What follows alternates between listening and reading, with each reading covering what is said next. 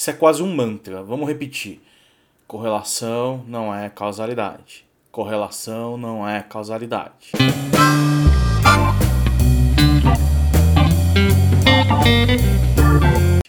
Se há uma coisa que você tem que sair de uma faculdade de ciências sociais aplicadas, economia, ciências sociais, política, sociologia, sabendo, é que correlação não é igual a causalidade. Vou te dar um exemplo. Suponha que você está comparando salários na população e está tentando associar essa, essa variável com os anos de escolaridade. Se você roda uma regressão, regressão é um linguajar que os economistas usam né, em econometria, que é o estudo estatístico das, das variáveis econômicas, para dizer que você está calculando uma correlação entre uma variável y e uma variável x. Neste caso, o que essa análise vai me dar? O quanto, em média, pessoas com ano a mais de escolaridade têm de salário em relação a pessoas que têm uma escolaridade menor. No caso brasileiro, eh, se você tem um ano a mais de escolaridade com relação à média, hoje em dia você ganha em torno de 8% a mais de salário. A gente chama isso de retorno da escolaridade. Qual que é o problema dessa análise? Você pode ser tentado a pensar que uh, se pessoas que têm maior escolaridade têm maior salário, é a escolaridade, esse aumento de escolaridade, que está causando o aumento de salário. E veja, eu sou aqui o advogado da educação. Eu não estou dizendo que estudar mais não aumenta o seu salário. Eu sou prova viva disso, tá? Toda a minha carreira está sendo construída em torno da minha formação acadêmica. Meu ponto é outro. Meu ponto é, quando você compara pessoas de maior escolaridade com pessoas de menor escolaridade, você pode estar tá captando um efeito não em si da escolaridade, mas de uma outra variável, uma terceira variável associada à escolaridade, correlacionada com escolaridade, e essa sim talvez esteja impactando o salário. Por exemplo, a habilidade do indivíduo, uma habilidade intrínseca dele, ou o background familiar. Vamos pegar esses dois exemplos. No caso da habilidade, o que isso significaria? Significa que uma pessoa mais hábil, né, pode pensar com habilidades de comunicação, de esforço, resiliente, enfim, essa pessoa ela tem maior facilidade de conseguir completar o, o tempo dela de escola, né? ela fica mais tempo na escola, é, necessariamente por causa dessas habilidades. Consequentemente, essa pessoa ela também, é, por conta dessas habilidades, tem um desempenho melhor no mercado de trabalho. Então, quer dizer, é a habilidade que está causando o salário, né, uma coisa quase intrínseca ou que ela desenvolveu ao longo da vida, e não o fato de ter ficado mais tempo na escola. Percebe como você está achando que ficar mais um ano na escola está causando salário, mas de fato é uma outra variável que está causando isso.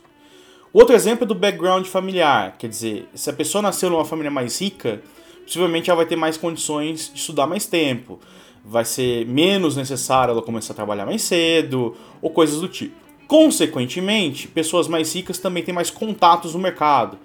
Teu pai ou tua mãe são profissionais bem-sucedidos, você é rico, e aí eles te indicam para uma empresa de um amigo ou algo assim. De novo, não seria a escolaridade que está causando o salário mais alto, mas sim essa outra variável, que a gente chama de variável omitida, que é a verdadeira responsável por isso. Por que isso é relevante? Isso é relevante porque, primeiro, a gente pode tirar conclusões erradas, conclusões científicas erradas. E segundo, principal, porque a gente pode formular políticas públicas equivocadas. Neste caso especificamente, eu posso levar a achar que somente aumentar o tempo de escolaridade dos alunos, sem me preocupar com a qualidade da educação, por exemplo, já seria mais que o suficiente para uh, melhorar o salário das pessoas. E não é. No caso do Brasil, a gente aumentou expressivamente o tempo de escolaridade nos últimos anos, né, do, do trabalhador médio, mas a produtividade do, do, brasileiro não aumentou. Quer dizer, a gente melhorou o acesso, isso é positivo, a gente tem uma série de consequências positivas disso, como a queda da desigualdade, mas isso não significou necessariamente um mundo mais produtivo. Sem contar que você pode cometer equívocos bem curiosos.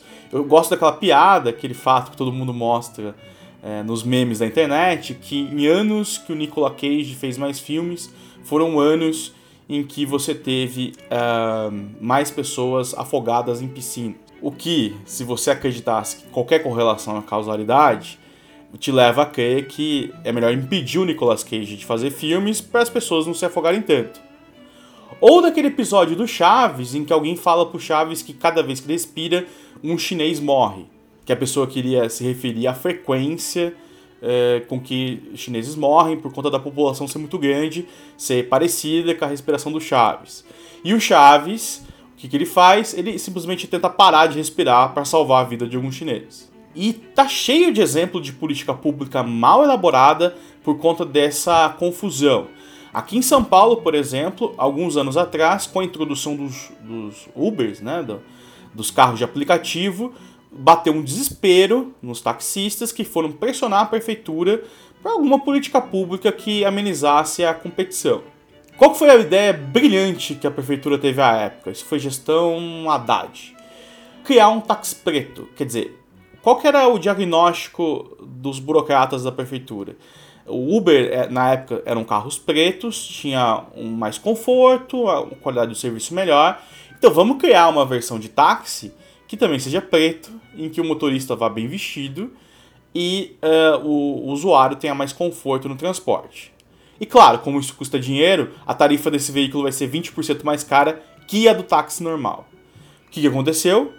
Tava cheio de motorista, gastando dinheiro com roupa, com carro, e não tinha demanda, simplesmente porque os carros da Uber já eram mais baratos do que o táxi convencional, então, em comparação a esse táxi preto, ficou inviável a competição. Bem, essa confusão ocorre porque causalidade é um conceito filosófico, a gente não observa causalidade na prática. Causalidade nada mais é que observar uma mudança numa variável y sendo causa de uma mudança numa variável x. Então, se eu observo x mudar, eu sei que y vai mudar também numa certa proporção. O problema na prática é que x muda não por nada, uma questão isolada, né? Porque ela simplesmente mudou. Mas muda porque tem uma variável z, uma k, enfim, uma série de outras variáveis que acabam ah, mudando ao mesmo tempo que x muda. Sem contar que a mudança de y pode causar a mudança de x. E veja, boa parte do debate econômico, principalmente em macroeconomia, está relacionada a essa confusão entre correlação e causalidade. Porque, como em macroeconomia é mais difícil você observar a causalidade das variáveis, pela razão simples que não dá para fazer experimento com países, ou pelo menos não devia dar, você tem gente discutindo intervenção em preço, em câmbio, em juros, como medidas salvadoras de uma economia. Mas ora, quando você, geralmente quando você muda algum preço, é, você também está mudando uma série de outras políticas que talvez essas sim sejam relacionadas à sua melhor performance. E a gente sabe de economia que mudanças em preços sempre geram distorções, sempre geram ineficiência. Bom, então como é que a gente sabe as relações causais entre variáveis? Bom, nas ciências físicas e biológicas, as pessoas fazem experimentos. Eu tento num laboratório replicar as condições de algum fenômeno físico e aí eu consigo isolar algumas variáveis, mantê-las constantes e observo só o fenômeno em questão. Sei lá, por exemplo, quero ver quanto tempo demora para o objeto cair, eu meio que tento tirar a gravidade ou simular o vácuo né, para desconsiderar a resistência do ar. Isso dá para fazer no laboratório. Em economia ou em qualquer ciência social, isso é mais difícil de fazer. Você não pode congelar um país, nem mesmo um bairro, para fazer tudo o que você quer. Mas de algum, algumas décadas para cá, começaram a aumentar a quantidade de experimentos sociais. Neles, você seleciona um grupo que vai participar do experimento, do tratamento, que vai sofrer intervenção, o outro grupo de controle e tenta comparar o desempenho desses dois grupos. A variável relevante aqui é que os dois grupos sejam iguais, sobre todos os aspectos que antecedem a implementação desse, dessa intervenção. Mas nem sempre dá para fazer isso. Né? Eu vou comentar em alguns vídeos para frente que tipo de solução a gente pode ter ou tentar ter nesses casos que não dá para fazer experimento.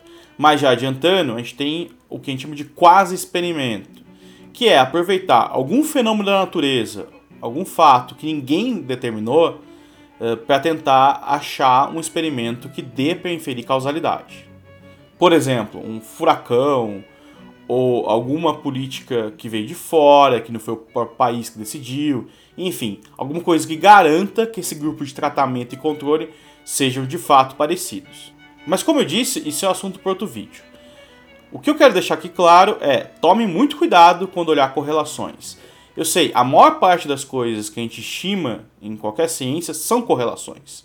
E é muito difícil, você tem que criar uma série de argumentos para conseguir convencer as pessoas de que aquela correlação que você encontrou é causalidade. E os critérios que determinam o que é aceitável ou não como argumento muda conforme o tempo. Por exemplo, por muitos anos em economia se aceitou as variáveis instrumentais, que é uma coisa que eu vou explicar mais para frente também, mas basicamente é são coisas, são outras variáveis que estão que impactam a variável y em questão, mas somente via a variável x. Enfim, a ciência, assim como todo corpo vivo, ela muda ao longo do tempo.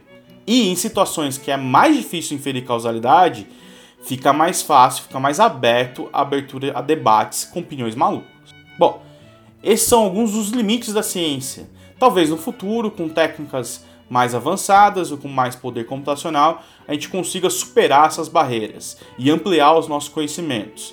De fato, nos, nas últimas décadas, com o advento do microcomputador e com a superpotência de processamento de dados que a gente tem hoje, a gente descobriu muito mais coisas que a gente sabia 30 anos atrás. Então, talvez daqui a alguns anos essa discussão não seja tão relevante assim. E aí, gostou desse vídeo?